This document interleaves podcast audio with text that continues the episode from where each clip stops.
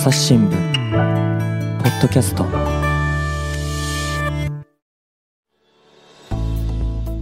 皆さんこんにちは。朝日新聞の水野あさです。今日はフードライターの白尾敦さんをゲストにお招きしています。白尾さんよろしくお願いします。よろしくお願いします。前回の続きからお届けします。こう白尾さんはこの本の中でこう、うん、これはっていうのを取り上げるとしたらぜひこれは読んでほしいって思うものありますか？えっとですねもちろん等しく全部好きなんですけど私がですね個人的にその落語が好きで、うんうん、さっきまあ出てきましたけど桂吉坊さんの師匠の師匠が桂米朝というあの名人でいらしたんですけど、その方のエピソードが出てくるので、それは個人的にやっぱりこう読んでほしいっていうのと、うん、取材してても、ああ、あの話、あの落語の話を思い出すなーなんてことが何回もあったのでね、個人的に思い入れがあります。うんうん、で、あと、そうだな、一番最初に出てきた、あの、元、あの、地方局アナウンサーの五十嵐さんって方がいるんですけど、はい、その方の、例えばその鍋をなぜやるのかっていう理由がね、私がその自炊力っていう別の本で書いたことと非常にその考えがシンクロしていて、はい、あ、こういうふうになんつうのかな、食と自分の生活を組み合わせてる人っていいなと思ったので、あと、鍋のいいところをコンパクトに体現してらっしゃるなと思ったので、まず一発目は絶対読んでいただきたいのと、はい、で、一番最後のに入れた、あの、埼玉県で一人で農園をやられている農業家の男性なんですけど、うん彼をなんで取材したかっていうと、東京にあるある焼き鳥屋さん、あの、飲食店で食べてたら、野菜の串焼きがあってね、はい、それ食べた時に、ああ、うまいな、これ、と思ったんですよ。で、今野菜の美味しさっていうと、甘いとか、そうですね。癖がなくて食べやすいとかっていう。えぐみもないとか。そうそうそう。うん、そこの方向性が多いんですけれども、あの、そうじゃなくて、あの、なんていうのかな、昔ながらの野菜ってこういう味なのかなみたいな、はい、ちょっと土着的というのかな、あの、質実剛健な味に、なんか心打たれたんですよね。で、それを主人に言ったら、あ、あの、埼玉県でやってる人でね、うんうん、いい野菜作るんですよなんて教えてくれて。で、一人でやってるっていうから、はい、へーって、しかもすごいベッドタウンなんですね。で、気になるなと思って取材を申し込んだんです。うん、どんなものを日頃食べてるかなと思って、行ったらその1ヘクタールの農地が住宅街の中にポツンと残ってまして。はい。で、彼の、なんだろうな、仕事に対する思いと、うん、やっぱり野菜がものすごい取れるから、うん、鍋をってどんどん消費するのにいいわけですよね。なるほど。で、お父さんもおじいちゃんも農家だったから、ずっとまあ鍋やってきましたよみたいな話も聞き、聞けつつ、うんうん、なんか最後にその農、なんだろう、食べ物に対する思いとみたいなものを、うん、打たれるものが、心打たれるものがあって、うん、それを少し書いて、はい、あの、クロージング、あの、最後のエピソードに入れた。な。なので、その3つが割と今パッと出てきましたが、もちろん全部、あの、思い入れあります。ね、これあの連載時ではあの順番がねまた違うので、うんうんそでね、それがまた本で伝わる面白さでもありますね。はい、うん、このあの野菜の農園のお話はですねタイトルがこれだけでいいんですよ。露地栽培の野菜が生きる名前のない鍋っていうので、私もこれ本当に野菜が美味しそうで、うん、本当に食べたいって思って読んでました。あの、水野さんちから割とそのさっき言った、あの、ここの彼の野菜が食べられる飲食店、はい、あの、近いので。あ、そうですか。後でお教えします。ありがとうございます。はい、はい。本当美味しそうだなっていう。で、本当に野菜の個性がきちんとずっしりと感じられる味わいっていうので、あ、もう本当食べてみたいなっていう気持ちなんですけれども、本当だから私はこの名前のない鍋は、私はこの編集させていただくので、はい、原稿をいただくじゃないですか。はい、もう最初の感想が鍋食べたいって なる。本当に食べたい。美味しそうってなりますね。いつもあの、うん、厳しくご指導いただいて。とんでもないです。とんでもないですよ、本当に。あの、なので、ぜひ、まだちょっと本に収録されてない、あの、記事もね、ご紹介できたらと思うんですけど、はい、実は今日あの、新刊が発売されている10月25日にこちら、あの、配信収録してるんですけれども、えっ、ー、と、配信ちょうど今日ね、されてるんですよね、最新回が。あ、はい、そうなんです。はい、そうなんですよ。はい、これタイトルがですね、結婚5年で夫が急逝、私には絵があるが結んだ出会いの鍋っていうことで、これあのいろんな編集部員が読んでくれて、はい。見出しをすごいブラッシュアップして最終的にやっぱりこの私には絵があるっていう言葉がすごく素敵だから、この見出しでどうですかって別のメンバーが提案してくれて、この見出しになったんですけど本当にあのこのタイトル通りねご結婚されて5年であの夫さんが交通事故に遭われてお亡くなりになってしまってということででそこからまあちょっとそまあ当たり前ですけどかなり落ち込まれた中でうん。でも、あの、絵があるっていうことで、ね、今はワークショップをね、アートの開かれてるっていう女性なんですけれども、そうですね。あの、この関口玲子さんっていう、はいあの、宮城県仙台市でずっとその45年ぐらい、お子さんを相手にその、いろんな、まあ、小難しい言葉になっちゃいますけど、芸術的刺激。はい。うん。だからそれは難しいことじゃなくて、なんだろうな。もちろんデッサンもするけど、うんデッサンをするって言ったら、その、ここの BI のところも実際見せ、見てるんですけど、私、あの、彼女のスタジオをね。はい。デッサンするって言ったら、今白い紙に絵を描いてるって思いませんでした？思いました。ああのねのまあ、キャンバスみたいな感じのに、スケッチブックとかにクロッキーとか。いろな。んな色画用紙でやるんですよ。えーそう、あの、いろんな色画用紙を使って好きなのに描きなって言って、だから、絵は白いものに描くっていうイメージが子供たちにないんですよ。確かに私の中ではもうそれが固定観念的にありますね。で、この記事の中ではみんなでかぼちゃをね、この時期は描くっていうか言ってるじゃないですか。うんうんだかぼちゃ一つにしても、あのかぼちゃの緑色、断面の黄色が薄いピンクの画用紙に描かれることもあれば、結構ダークな、なんだろう、青と灰が混じったような色紙？はい。あるいは茶色の紙だったりして、で、そういうのに書くとどういう効果が生まれるかってことをもう子供たちは一発で感じるわけですよね。でみんなが違う色の紙に書いてるから、あ、あの絵に載せるとこうなるんだっていうのをパーって見たらわかるじゃないですか。うんだからもうすごいそれが一つの複雑な体験になるわけですよ。うんうんうんで、固定概念にならないとか。でもそういうことがあったり、粘土もやるし、なんだろう、みんなで和紙を好きに折って、なんか色をつけていくとか、そうすると広げるといろんなた模様、すごいタペストリーみたいなのができて、面白い。うんそういうようないろんなことをやる先生なんですよね。だからそれは著著書を読んだりして知りましたし、私も直接こう言ってるんですけど、まあ、そういうところまで書いたらもうね、確かに書ききれないし。書ききれない。あの焦点うんぼやけるしみたいな。で、うん関口さんの仕事の面白さっていうのをもっと入れたかったんですけど、まあ、鍋と彼女の人生に絞っていて、っうん。ていうような、うん、すいません、思いっきり話ずれてますよね。全然大丈夫です。えいや、こ、のね、関口さんのね、記事は、お写真も本当に素敵で、うん。私はぜひこれをサムネイルというかトップ画像に使いたいなっていうのが、この関口さんがかぼちゃの鍋を作るわけですけど、はい。こうね、牛乳でコトコト煮る優しい味のお鍋で、うん。であの、味見してみるってこうね、白鸚さんに差し出してる写真なんですけど、もう私は最初に原稿いただいた時から、なんかこう 自分に差し出してくださってるように感じて、はい。なんかすごくあったかい方っていうか、本当なんていうかエネルギーがあるけど、あのポカポカした方なんじゃないかなっていううん想像がすごくできたし、すごく快活そうな声がなんかこうちょっとイメージされて、うんうん本当に読んでて素敵な方だなと思って。そう、それでいてね、うんなんかこう、押し付けがましくない方でしたね。うんなんかあの、押し押しが強すぎても子供、子供さん多分引いちゃうと思うんで。なるほど。うん、そうそうそうなんで、なので、こう鍋の取材を通して本当にここまでこう人柄が伝わってくるっていうのが。なんか、うん。さっき、あの、おっしゃった小皿を渡すサムネイルになった写真を撮れた、はいあの、撮れたっていうのを家に帰ってきて、うん。あの、PC で確認した時は嬉しかったですあね。そうですよね、はい。こんな素敵な表情でっていうので、いうん。や本当だからその八甲さんはこの鍋だけじゃなくてこう、はい。キッチンに置かれてるものとかそういうのもこう記事の中で書いてくださるんですけれども、この記事の中だとあのイワシの箸置きが、はい、はい。私はもうすごい心の中に残っていて、うん。なんかそういう小物一つにもとかキッチングッズとか普段使ってるものとかにもすごい人柄が現れますよね。で、この細い、あの、漆の箸なんですけど、あの、うん関口さんが、あの、自分で木を削って、漆染め、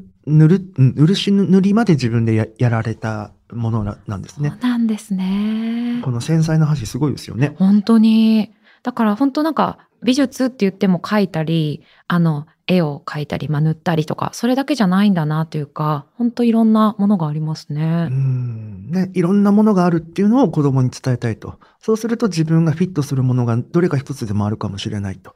そうするとそれを突き詰めていくかもしれない。そうしたらいつか得意なものができて、何かあった時に私には絵があると思えたように、その後も何か私にはこれがあるから生きていけるって思えるであろうと。うん、そういう種をいっぱい与えたいんだっていうことをおっしゃってくれましたね。そこは、あ、ここは書かなければなと思うわけです。ねそうですよね。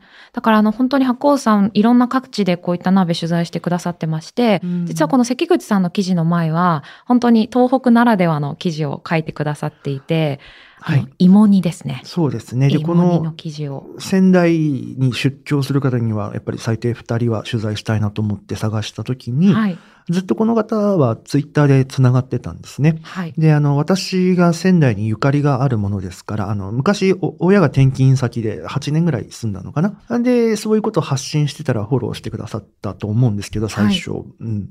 あの、彼女は大変、その、宮城県石巻市という沿岸部、あの、まあ、沿岸部ですから、あの、大変な、あの、大震災の被害にもあら、あら、あわれたんですけれども、その、なんていうのかな、郷土愛が強くて、うん、あの、芋煮と、あと、腹こ飯っていうのを作ってくれたんですね。はい、高橋由香さんですね。あの、はい、記事のタイトルは、秋になると食べたくなる芋煮、一升のお米を炊いて名前のない鍋という記事なんですけれども。この一升っていうのは何でかっていうとですね、はい、お子さんが3人いらして、大学生、高校生、中学生で。うん、で、あの、夫さんも、あの、やっぱり日々のあの、花屋さんの仕事が大変だから、皆さんよく召し上がるんですよ。はい。で、あの、義理のお父さんも一緒にご飯は参ん参加するので、うん、あの、もう、とにかくいっぱいみんな食べ盛りで食べるわけですよね。はい。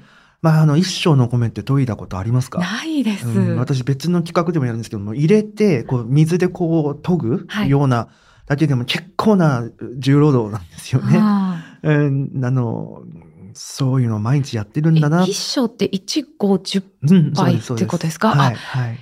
なんか、まず私も、あの、炊飯器に入らないっていうので できないんですけれども、ね、だからこのね、高橋さんのお宅はガス、はい、ガス炊きでしたね、炊飯器がね。前のお母さんからそういうふうに、あの、やってるみたいですね。やっぱ美味しいよって伝わったという。あ、そうなんですね。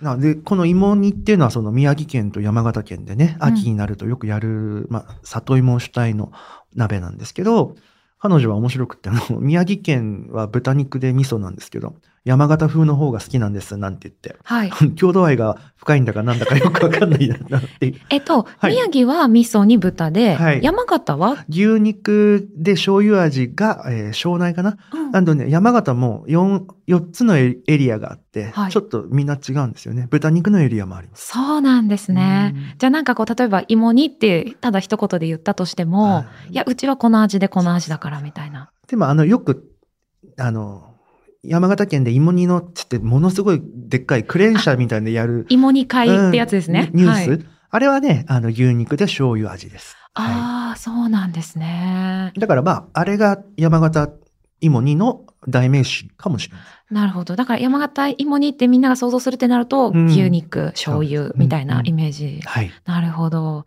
で、これ、あの、なんでこの高橋さんは牛肉、醤油がいいっていうのは記事の中でも書かれてるんですよね。はい、はい。なんかまあ、夫さん含めて、なんか牛の方がいいよねって、うん、なんかこの宮城風は、豚汁じゃんっていう、あの、宮城県人が言ってはいけないようなことを 言われててるのが面白かったですね。面白いですね。はい。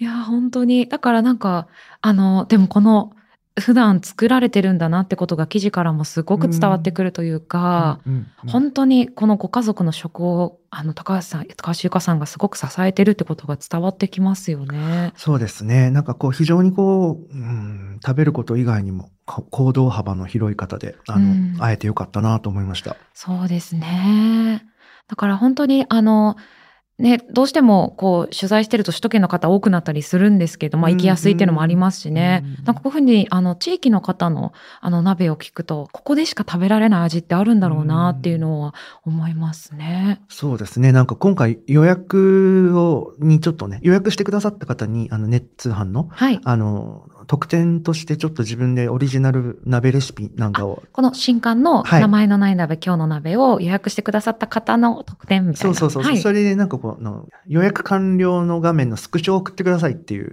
やってたんですよね。それにメッセージとかを書いてくれる方があって、はい、あの、とあるエリアに暮らされている方が、私はニュージーランド人の夫と暮らしてますっていう、あの、このシリーズ楽しみにしてますって書いてあったんで、はい、あの、この人の鍋どんなかなって今思って。気になりますね。あの、ちょっと取材申し込みしようかななんて考えてます。ね、はい。いや、だからこう、あの、日本に暮らす方ってね、あの、本当に、外国ね、ルーツのある方もたくさん住まわれているので、はいはい、なんかそういう鍋が垣間見れるのもすごく面白いですよね。ねあの、うん、本の中では、あの、かん、もう日本に8年ぐらいかな暮らしてらっしゃる韓国の方にも、はい、あの、鍋を教えていただきました。うん、あの、お母さんの味をね、受け継がれてるってやつですよね。あれも美味しそうでしたね。はいはい、でも真っ赤だったんで辛いのかなとか想像しながら。食べてみるとね、意外とそんなでもないんですよ。ええー、面白いですね。やっぱ、韓国唐辛子って割とまろやかなんですよね。そうなんですか。なんかすごい激辛のイメージがありました。日本の一味とかの方が辛いですよ。あ、そうですか。あ、じゃあ私すごい好きかもしれない。うん、あの、これはぜひ、あの、記事でもね、読んでいただければと思うんですけど、唐辛子とニンニクたっぷりチゲ、母の味を思い返す名前のない鍋というので。そうですね。うん、で、あの、この、インジェさんって方なんですけど、その、最初の取材ではね、自分が情けないというか、聞けなかったんですけど、やっぱり日本と韓国って難しい部分も正直あるじゃないですか。その国との関係がね。はい。あの、国との関係もそうだし、その、なんていうのかな、あの、悪感情、あの、差別的な問題って大変深いですよね。うん、あの、そういう面で何か感じることとか、あと何か差別的なことを受けられたことってありますかっていうのを最初どうしても聞けなかったんですけど、うん、やっぱ単行本にするにあたっては、なんか聞いておきたいと思ってお時間いただいて、はい、あの、伺ったりとかして加筆をしました。そうなんですね。はい、じゃあその部分が本本ではちょっと味わえるというか。うん、なんか自分が聞きづらいと思ってしまうようなことが溝を作るんだろうなって思いになったんですよね。ああ、そうですか。うん、そういうふうに感じたっていうことことも、あの、聞きづらいって思ってしまったってことも書いておきたいと思ったというか。うん。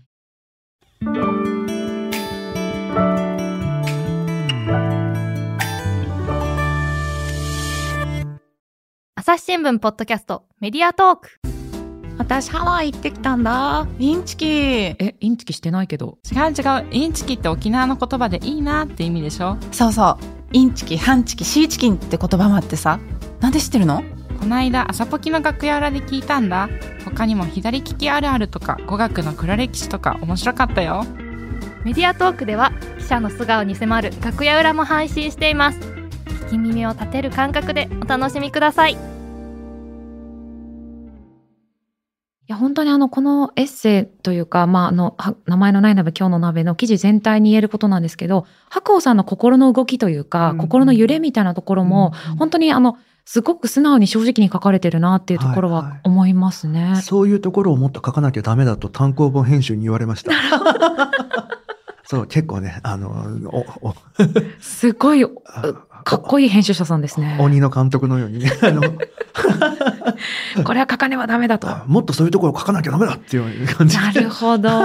でもそうですね、この、あの、ね、お相手も胸筋を開いてくださってるので、箱さんも多分心を開いてっていうので。だだからなんていうのかな、私はなんていうのかな、取材者だから、みんな私の話なんか聞きたくないだろうと思うから、その私が面白いと思う、興味を持った人のことを一時でも書きたいけど、同時にあなたはどう思ったのかとか、そういうことを書きなさいっていう感じで、結果的にすごくいいサジェッションをくれたなと思うんですけど、だから例えばそのさっきあの話に出た、あの、卒業後の進路が決められないっていう学生と話したら、私もそうだったなっていうことを書き足していったりとか、うんうん、そうですね。そうですね。だから、なんか私もそれって取材しててすごく感じる時があって、うんうん、なんか誰かの話を聞いてると、うん、あ、自分ならどう思うかなとか。で、特に新聞記者さんっていうのはそういうのを一切カットしていけって習うでしょ？そうですね。基本的には客観的事実でね。私の主観はできる限り入れないようにせよっていう訓練はされますよね。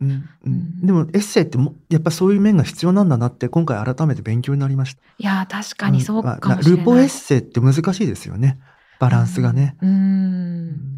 本当そうですね。なんかね、食を通してといろいろ考えることがあるなと思って、はい、なんか私は本当に食いしん坊なので、うん、母が作ってくれた料理大好きだったんですけど、うんうん、こういうふうにこういろんな方の鍋とかを通してみると、あの、あ、あの母の鍋美味しかったなとかやっぱ思い返すわけですよ。ハコ、うん、さんにとってなんか思い出の鍋の味とかってあります？かそれをね、あの、書き下ろしコラムで書いております。そうですか。じゃあちょっとね、気になる方はチェックしていただいてという感じで、ちょっと触りだけとかごうちはね、日常の毛の鍋は、とにかく昆布だしと、昆布と椎茸のお出汁に、はい、ありものをどんどん入れていく。もう適当お鍋。うんうんうん、それをが自分のベースにありつつ、やっぱ昔の人間の方にも入ってきてるので、あの、晴れの鍋はやっぱりすき焼きが多かったですね。ああ、すき焼き。なるほど。そっか。そのやっぱり、あの、ベースの毛の鍋っていうのは、はい、白鸚さんの中で今でも食べたくなるっていうあ、いやいや、よくやってます。今でもやってますか、やっぱり？あ、じゃあもうずっとそのお母さんの味を受け継いでる。なんでしょうね。いや、昆布だしに入れてポン酢だから、オリジナリティって感じでもないです。でもなく、うん、でもこれがずっと昔から食べてて馴染んでる味みたいな感じですか？そうですね。うち締めとかもしなかったんでね。うんうん、あの、ご飯で食べる鍋。そうですね。私も締めってなんか大人になってからかもしれないです。うん、やるようになったの、はい、子供の頃はやってなかったと思いますね。うん、うんうんで、まあ、オリジナルの鍋はいろいろあるんですけどね。うんうん、あの、まあ、こういう料理を仕事にするようになってから考えた鍋とかはありますけど。はいでもやっぱなんか普段やりやすいなって思うと、だしを取って。うん、だしを取るっていうかもうただ単になんつうのかな、寒い時期だったら、はい、もう3時とか、あの、15時ぐらい、あ、もう、もう、今の3時のおやつぐらいだなと思ったら鍋に水張って、だし昆布をポーンって入れとくだけで。昆布だしはこれでいいんです。うん、そうなんですね。じゃあなんかそんなに構えなくてもいいというか、うんうん、っていう感じなんですね。はい。ただちょっと私は一般的なやつよりだし昆布を大きく入れます。そ、それはなんか理由があるんですか、うん、それはまあ、あの、贅沢っちゃ贅沢ですけど、いろんな料理研究家さんから、あの、このぐらい使わないと美味しくないよっていうふうによく言われたもんで、うんうん、確かにやっぱ違うなと思います。ああ、そうか。じゃあ、思い切って使った方がいい。そうですね。なるほど。あのね、あの、沿岸部の方の、あの、東北とかの道の駅行くと、だし昆布って結構安く買えるんですよ。そういう時にまとめ買いしたりとか、はい、親が送ってくれたりしています。そっか、いいですね。はいそっか、そういう時に地方とか、あの、ね、旅した時とかに、うん、ここだと産地だから安いぞっていうのをまとめ買いしたりとか。ね、乾物は、あの、保存期間が長いじゃないですか。そこはいいですよね。そうですね。軽いから持ち帰りやすいし。なんかそのあたりも結構知ると面白いし、うんうん、なんかこうね、なんかこう教えといてくれたらなと思うんですけど、いやいやなんかやっぱり大人になるとね、ど、どこでそういう知識得たらいいんだろうと思って。でもなんかあの、うん、お母さんの料理習っておいてください。ああ、そうですね、好きな味を作れるようになっておいて。損はないですよ。確かにそれはありますね。うん、なんか私は大好きな母のレシピとかいくつかはメモしてあるんですけど、はい、でも味同じにならないんですよね。あの、作るとこと隣で見るしかないですね。あこのタイミングなんだなとか。あ、タイミングとかでも変わっちゃうんですね。自分で思ってる中火とお母さんの中火って絶対違ったりするんですよね。なるほど。鍋がグラグラなのか、そうでもないのかとか、そういうのをなんとなく感じる。うん、そう、あと、こう、レシピにできない部分とかもありますよね。いっぱいあります。あの、鍋の厚さとか。あ、うん、あ、この鍋使ってるんだとかもね、うんうんうん、驚いたり、もう盛り付けられた状態で見てるから、うんうん、気づいてなかったりとかもありますもんね。野菜の大きさ、切り方によっても出汁の出方違うし。そうか。で、そんな難しいこと考えてると、あの、顆粒だしばって入れたりとかね。そんなこともあるんですけど、まあそれがね、うん、家の味の良さですから。そうですね。そそこ、あ、これがポイントかみたいな気づきはいろいろあります。ね、はい、だからこのあの連載の中でも、うん、あの、えっと、おばあさんの味でしたかね、こう、あの、なかなか。さんかな？あ、そうです、そうです。あの、おばあさんの味なかなかならないっていうのをお話しくださった、あの、連載とかもありましたよね。すごいそれは私読みながら、あ、気持ちわかるなと思って、うん、漫画家のニコさん、ニコ、ニコニコルさん、ニコルソンさん。はい。すいません。はい。この回もすごく好きですね。なんか非常にその料理をずっと作ってくれていたおば、おばあさん子の方なんですけど、お母さんが、あの、働き手で一家の。あの、非常にそうなんつうのかな。家の味に対する警母、死母、あの、思いのね、慕うような思いが強くて、あの、聞いてて大変心打たれました。ねすごく素敵な鍋で、あの、漫画家が作る手軽な名前のない鍋、プロになって思い出す祖母の味という記事なので、あの、ぜひデジタルでも読んでいただければと思うんですけど、本の中でもね、はい。ぜひ。これも結構加筆しましたね。そうですか。はい。なので、記事とはまた全然違う、あの、風合いを楽しんでいただけると思いますので、お手に取っていただければ幸いです。そうですね。本当なんかね、どちらも読んでみていただいて、あ、なんかこういうふうにこうね、媒体が変わると、こんなに味わい違うんだなっていうのを楽しんでいただけるといいですね。そうですね。うんやっぱりあの、ウェブのいいところは写真をいっぱい入れられて、ダイレクトにもう視覚で伝わるっていう。それをなんほとんど8割ぐらいカットしてるわけですから、9割ぐらい。うんうんうん、そこを全部言葉に足していくというかね。そうすると、やっぱり足すだけじゃなくて、結局再構成っていうかもう全全書き直ししないとダメなんですよね。うんでもそれをやったのはとても楽しい作業でした。そうですか。んもう一度その人ノートを見返して思い出すこともあれば、ああ、あ新たに思い出すこともあるしね。なんか、ううん、2回取材してる感じですよね。そうですね、んなんかその鍋と出会い直してるような感じですね。うんうん結構やっぱり匂いとか香りが忘れないものだなって思いましたね。そうですか。うんやっぱだから書き直してて思い返したりとか。だからなんかね、私たち読者は多分それを本当に想像しながら、うんきっとこういう鍋なんだろうなっていう感じで、そうですよね。うんやっぱり文字で伝えられないことを伝えられたら成功というか、ね、私たちができるすごく最良のものですよね。ねそうですよね。本当なので、あの、この連載はね、あの、名前のない鍋、今日の鍋は今後も続いていきますので、はい。はい、えーぜひ引き続き読んでいただければと思うんですけれども、実はね、次紹介する鍋もちょっと面白い鍋ですよね。次は11月です、そうですね、はい。11月の、えっと、8日に配信する予定なんですけれども、はい。なので、ポッドキャストが出てる頃は配信されてるかなと思うんですが、あの、ギリシャの、はい。あ、言っちゃいます？あちょっと いやあ、全然いいんですよ。はい、あの、えっ、と、日本の女性とはいギリシャの男性のカップルで、応募、応募っていうか、あの、ね、あの、こんな鍋やってますって応募してくださったんですけれども、あの、ギリシャではね、オリーブオイルと、あの、ハーブのオレガノうんうんっていうのをものすごくよく使うんだそうです。ねえでザ・日本の昆布だしに味噌味のちゃんぽん鍋、寄せ鍋なんですけど、そのオリ、オレガノとオリーブとレモンが効いたタレをそこにかけるという。ね びっくりですよね。詳細はね、ぜひ記事をね、読んでいただければと思うんですけど、うん私もどんな味なんだろうと思ってすごく楽しみに、あの、楽しく読ませていただいたんですけど、はい。私はその記事を読んでて、なんか白鸚さんが、こう、すごく、あの、久しく、久しぶりに、どんな味なんだろうってこう想像できないものを食べた経験というふうに、その記事の中で書かれていて、でもすごく私はその異文化をこうんう、白鸚さんがギョッとしたりとかするのではなく、本当なんか、か、あの、面白そうみたいな感じで受け止めてるのが素敵だなと思って、あありがとうございます。うん、なんか本当だから、食文化ってすごく、あの、ややもするとぶつかったりすると思うんですよ。で、うん。あんなの食べるの？とかって言って、うんうんうんうん。ギョッとされてとかっていうのって、多分あの国が違わなくても、え、あなたんちそんな味付けするの、うん。とか、例えば芋煮の味付けでバトルしてしまったりとかもあると思うんですけど、はい。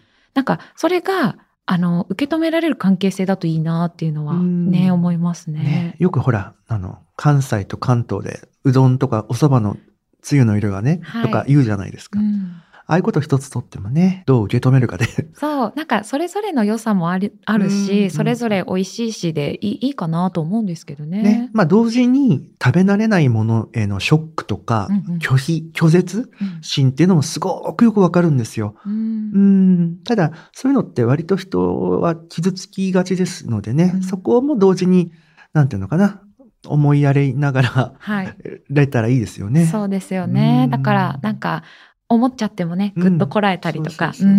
それができると、食べ物以外でも、すごくいい応用が効くと思いません？確かにそうですね。うん。なんか、人とのね、コミュニケーションもその驚きの連続だったりしますもんね。なん。なんかこう、こういう書類はこういうふうに処理するものっていうのがあって、全然違うのかって言うと、普通こうするだろうなんて言いたくなるけど、うんうん。そう言わないのが今の社会のいいところ、いいマナーじゃないですか。うん。それは多分今言ったようなことの応用だと思うんですよね、確かに。うんうん。なんかそう考えると、すごく食とかうんキッチンでのうん。なんか自分の振る舞いとかって、うんうん。なんかすごく他の振る舞いにもつながってるんだろうなっていうのを感じますね。何かを鑑みることのね、よすがになりますよね。ねえ本当ですね。やなのでぜひあの今後の連載にもね、あの楽しみにしていただけたらと思いますし、ぜひあのこの新刊、はい、はい、名前のない鍋今日の鍋を手に取っていただけたらなというふうに思います。あの最後に白鸚さんぜひ改めて新刊ご紹介いただいてよろしいですか？はい。まあ内容は今言ってきたような感じなんですけれども、ネット通販および、あ、電子も、あ、電子版もあります。で、もしよかったら今日帰り道、書店さんなどに寄っていただいて、まあ私程度の物書きなので置いてないかもしれないんですけれども、もしあの鍋のね、写真のあの表あの表紙があったら手に取ってみてください。はい。すごく美味しそうなね、あの鍋の写真が表紙になってますので、ぜひお手に取ってみていただけたらなというふうに思います。あこうさん今日はお越しいただいてありがとうございました。ありがとうございました。朝日新聞ポッドキャスト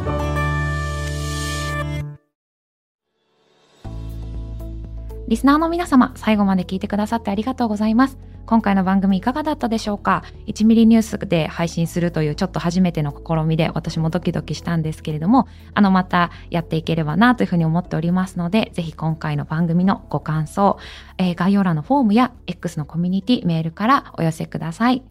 朝日新聞ポッドキャスト朝日新聞の水野朝がお届けしました。それではまたお会いしましょう。